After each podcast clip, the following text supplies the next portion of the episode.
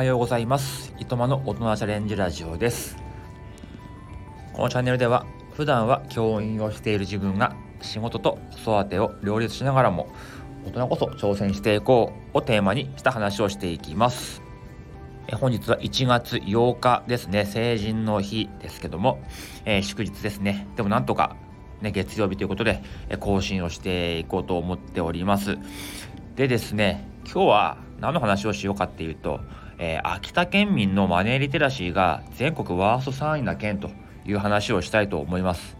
あのまあ、ちょっと古いデータなんですけど古くもないか。2022年に全国で金融リテラシー検定っていうのが、まあ、ありまして20歳以上の方対象に向けて行われた調査ですね。これがなんと秋田県、えー、ワースト3位だったんですよ。はい。で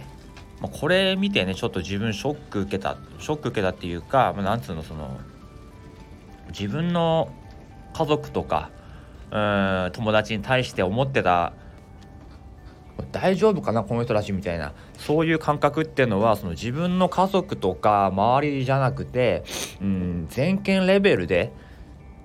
うん、大丈夫かなってことだったんだなってことをね、えー、このニュースまあニュースの記事か記事を見て、えー、気づいたんですね。で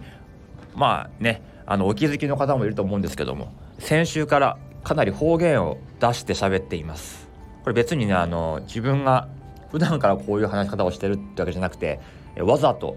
やっています。まあ正直ねあの東京の生活の方がもう長いので逆に意識しないと方言っても出ないんですけど、まあ、こういうね方言を使って秋田弁をしゃべることでもしかしたらどこかの秋田県民に届いてここからね秋田県の秋田県人のマネリテラシーを上げる、えきっかけになるんじゃないかな。そう思いまして、えー、意識的に喋っています。でこのねあのアイコンアイコンもですねハムカップっていう、えー、NFT プロジェクトのアイコンなんですけども、まあ、偶然というかまあね、えー、縁があってこの生ハゲきりたんぽを持った秋田のハムスターの NFT 僕持っていますので、えこれをアイコンにしてねちょっと秋田県人を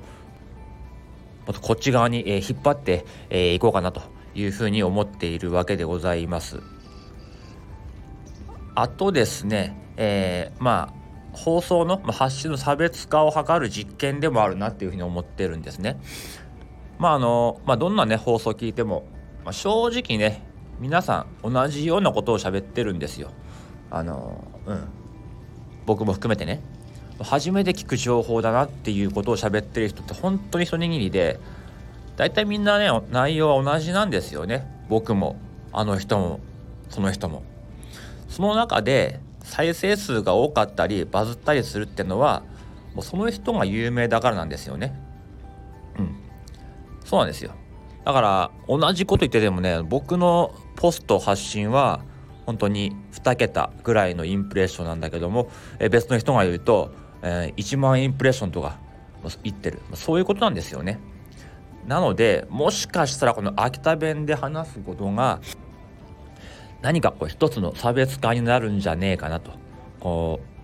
う、まあ、正直東北弁って田舎っぽいですよね。田舎っぽい人があの田舎っぽくないことをしゃべるみたいな。そういう内容をしゃべるみたいな。こういうのがもしかしたら差別化になったりするのかなっていうまあ一つの実験ですね。まああの当然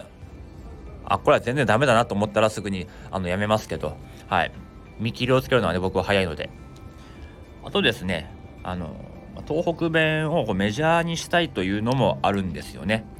正直ね芸能人秋田県出身の有名人もいっぱいいるんですけど誰も話しませんよねテレビで。でもあの西の出身のね人たちは堂々と喋ってますきっとあの東北弁ってダサいとかバカにされる田舎者扱いされるそういうイメージが、えあるんだと思うんですね。っていうがあります僕もそうですしかもみんな隠すから余計世間で広がらないんですよね。あのなんか NHK とかでたまにこう青森の人とかのインタビュー出るんですけどあれテロップ出ますからね。あの何言ってるか分かんないってことでテロップ出るんですよ。同じ日本にいながらも。うん、だからせめてこういう放送でね少しでも東北弁に、えー、馴染んでもらえたらなというような、えー、気持ちで喋、えー、っています。はい。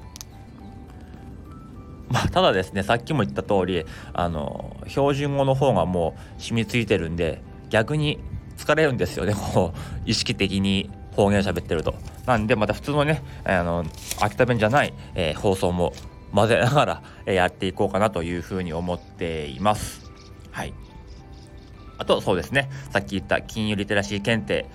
っていうもののワースト3位っていうかね45位でした。うん、で問題の中には全国最下位の正答率の問題もあったりしてですねちょっとこれまずいかなっていう状態なんですよね。ただねあの全国学力調査っていうのが毎年行われるんですけどそっちはですねいつも全国トップなんですね。えーと、秋田県と福井県がまあ2トップでそこに、ね、別の県がこうたまに入ってくるとかそういう、えー、感じなんですが、まあ、これちょっと興味深い、えー、データだなと思って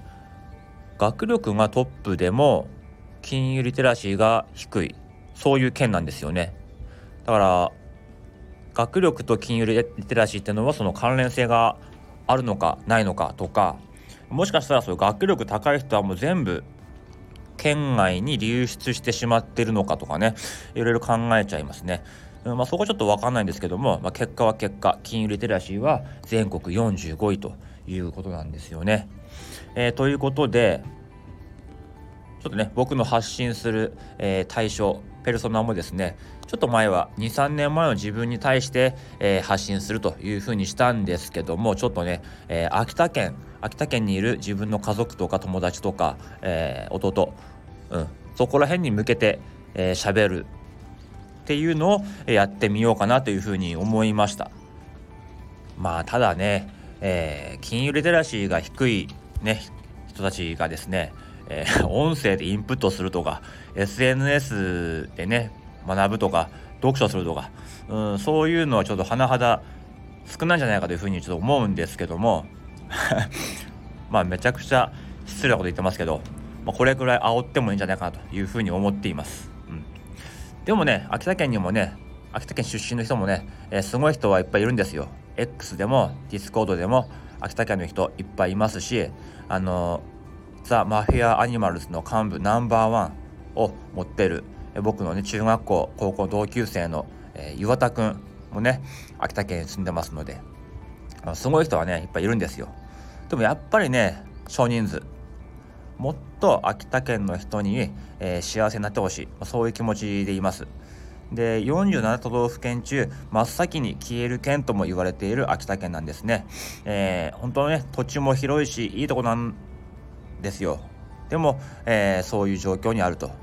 なんとかね発展してほしい、まあ、そんな願いも込めてちょっとね煽ったりディスったりしつつもね、えー、あえてこう援助させて、えー、秋田県にね、えー、お尻に火をつけるようなそんな発信をしていこうかなというふうにちょっと思ったという話でございます。またちょくちょくその金融リテラシー検定こういう問題が、えー、正答率低かったとかそういうのを、えー、自分の実際の経験も含めて喋っていけたらなというふうに思っています。今日はね、えー、お休みの方も多いと思うんですけども、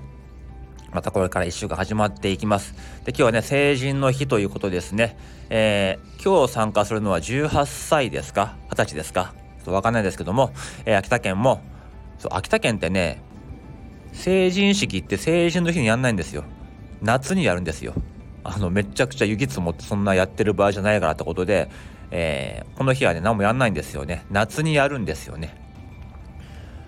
まあ、こんな感じでねたまにこの秋田県の、えプチ情報なんかも、え、挟んでいけたらなというふうに思っておりますのでよろしくお願いします。では今日はこの辺でおいともいたします。また明日。